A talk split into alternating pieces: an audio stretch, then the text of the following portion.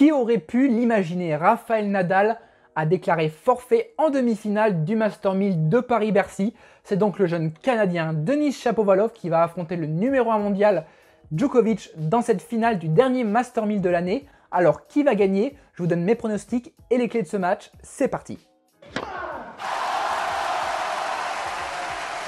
Et salut tout le monde, nouvelle vidéo aujourd'hui, petite preview donc de cette finale du Master 1000 de Paris-Bercy qui va donc opposer d'un côté Novak Djokovic, actuel numéro 1 mondial, mais plus pour longtemps puisqu'il va perdre sa place au profit de Rafael Nadal à la fin du tournoi et Denis Shapovalov, le jeune Canadien qui va faire sa rentrée dans le top 20 pour la première fois de sa carrière. Au niveau de leur parcours, Djokovic a passé 5h43 sur les cours. Il a notamment défait sur son parcours Moutet, Edmund, Tsitsipas et Dimitrov. Il avait commencé assez doucement son tournoi en ayant failli perdre le premier set face à Moutet, le jeune français, mais il s'est vraiment repris. Certes, tennistiquement, il y a encore des choses à améliorer, mais on voit que mentalement, il est très solide. Il a sorti un gros match face à Tsitsipas, notamment en quart de finale où il s'impose 6-1, 6-2. Tsitsipas qui a essayé de tenir euh, la cadence du fond du cours, mais c'était pas vraiment la bonne méthode à adopter. Ça rappelait un petit peu, pour ceux qui s'en souviennent, les deux premiers sets de la demi-finale de l'Open d'Australie 2016, Djokovic face à Federer, où Federer avait essayé de tenir la cadence du fond du cours à celui qui frapperait le plus fort, et finalement, bah, il avait disparu en une heure quasiment. Et en demi-finale, Dimitrov, qui nous a montré des bonnes choses, Dimitrov qui revient vraiment à un très bon niveau euh, après sa demi-finale euh, à l'US Open. Là, il a essayé d'être très agressif, de varier pas mal avec son slice, de temps en temps euh, monter à la volée, faire quelques amortis.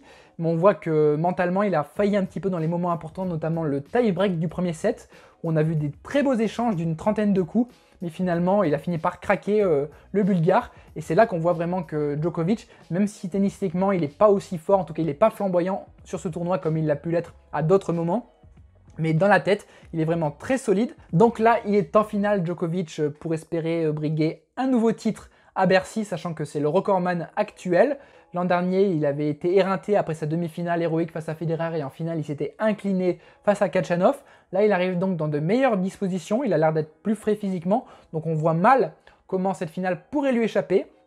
Chapovalov, lui, a passé 5h14 sur les cours, soit à peu près la même durée, mais certes avec un match en moins, il faut le souligner. Il défait notamment Simon, Fonini, Zverev et Monfils, après donc euh, le retrait de Nadal en demi-finale.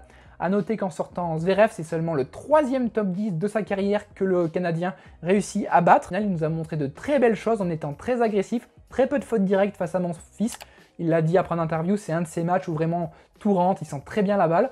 Donc on espère qu'il pourra rejouer euh, comme ça en finale, notamment en se disant que finalement il n'a rien à perdre face à Djokovic et qu'il peut relâcher un petit peu de pression et du coup relâcher ses coups. Chapovalov qui donc surfe sur une vague vraiment impressionnante depuis quelques semaines, depuis on va dire euh, l'US Open, où on se souvient il avait été défait par mon fils en 5-7 dans un match vraiment héroïque, mais là il y a quelques semaines donc il a remporté le tout premier tournoi de sa jeune carrière, c'était un indoor à Stockholm, et donc là il enchaîne bien puisque dans ce dernier Master 1000 de l'année, il arrive en demi-finale, seulement sa quatrième dans un tournoi de cette catégorie aussi. Mais cette fois, il va au plus ou moins, il dépasse ce stade puisqu'il arrive en finale. Certes, il a un bilan très négatif face aux Serbes, on va le voir, mais quand même, il a quelques petites euh, clés qui pourraient supposer que le match pourrait être quand même un peu plus indécis qu'on pourrait le, le, penser. Donc dans les face-to-face, les confrontations, il y a 3-0 pour Djokovic, 3 matchs qui ont lieu cette année à l'Open d'Australie au troisième tour, où Chapovalov a réussi à lui prendre un set à Rome,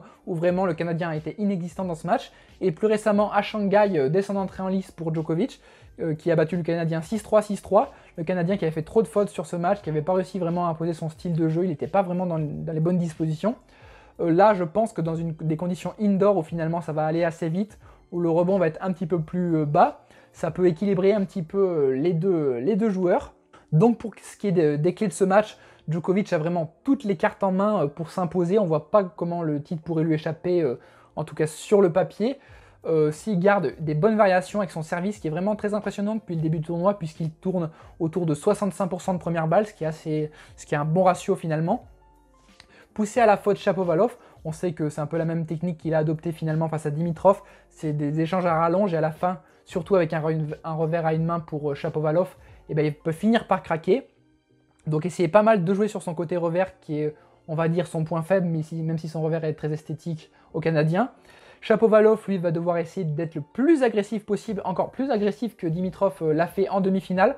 en essayant d'être campé sur la ligne, jouer un petit peu à la Federer si on pouvait euh, comparer un petit peu, être campé sur sa ligne, essayer de reculer un minimum, un peu comme l'a fait aussi Kachanov l'an dernier en frappant euh, très fort, en essayant de, vraiment de faire reculer le Serbe, ce qui n'est pas facile à faire, euh, on peut le dire. Garder un très haut pourcentage de première balle, ce qui peut lui faire défaut aussi dans les moments importants aux Canadiens. Aussi de son slice de gaucher au service qui peut faire sortir euh, Djokovic pour après l'attaquer côté opposé. Essayer de faire des variations avec son revers à une main, notamment au niveau des slices. Monter à la volée aussi dès qu'il en a eu une ouverture. On sait que Chapovalov a une bonne main à la volée, donc essayer de monter à la volée le plus souvent possible pour écourter les échanges. En tout cas, éviter de s'installer un maximum dans des rallyes euh, de fond de course qui seraient dans tous les cas, en tout cas pour n'importe quel joueur euh, face à Djokovic, la mauvaise tactique à adopter. Petit point aussi à noter, c'est que Chapovalov a tendance encore, il est encore jeune c'est vrai, mais être un petit peu friable mentalement dans les moments importants. Donc s'il était amené par exemple à remporter le premier set euh, assez serré, à, à breaker dans le deuxième, en tout cas à mener au score plus globalement, il pourrait se tendre.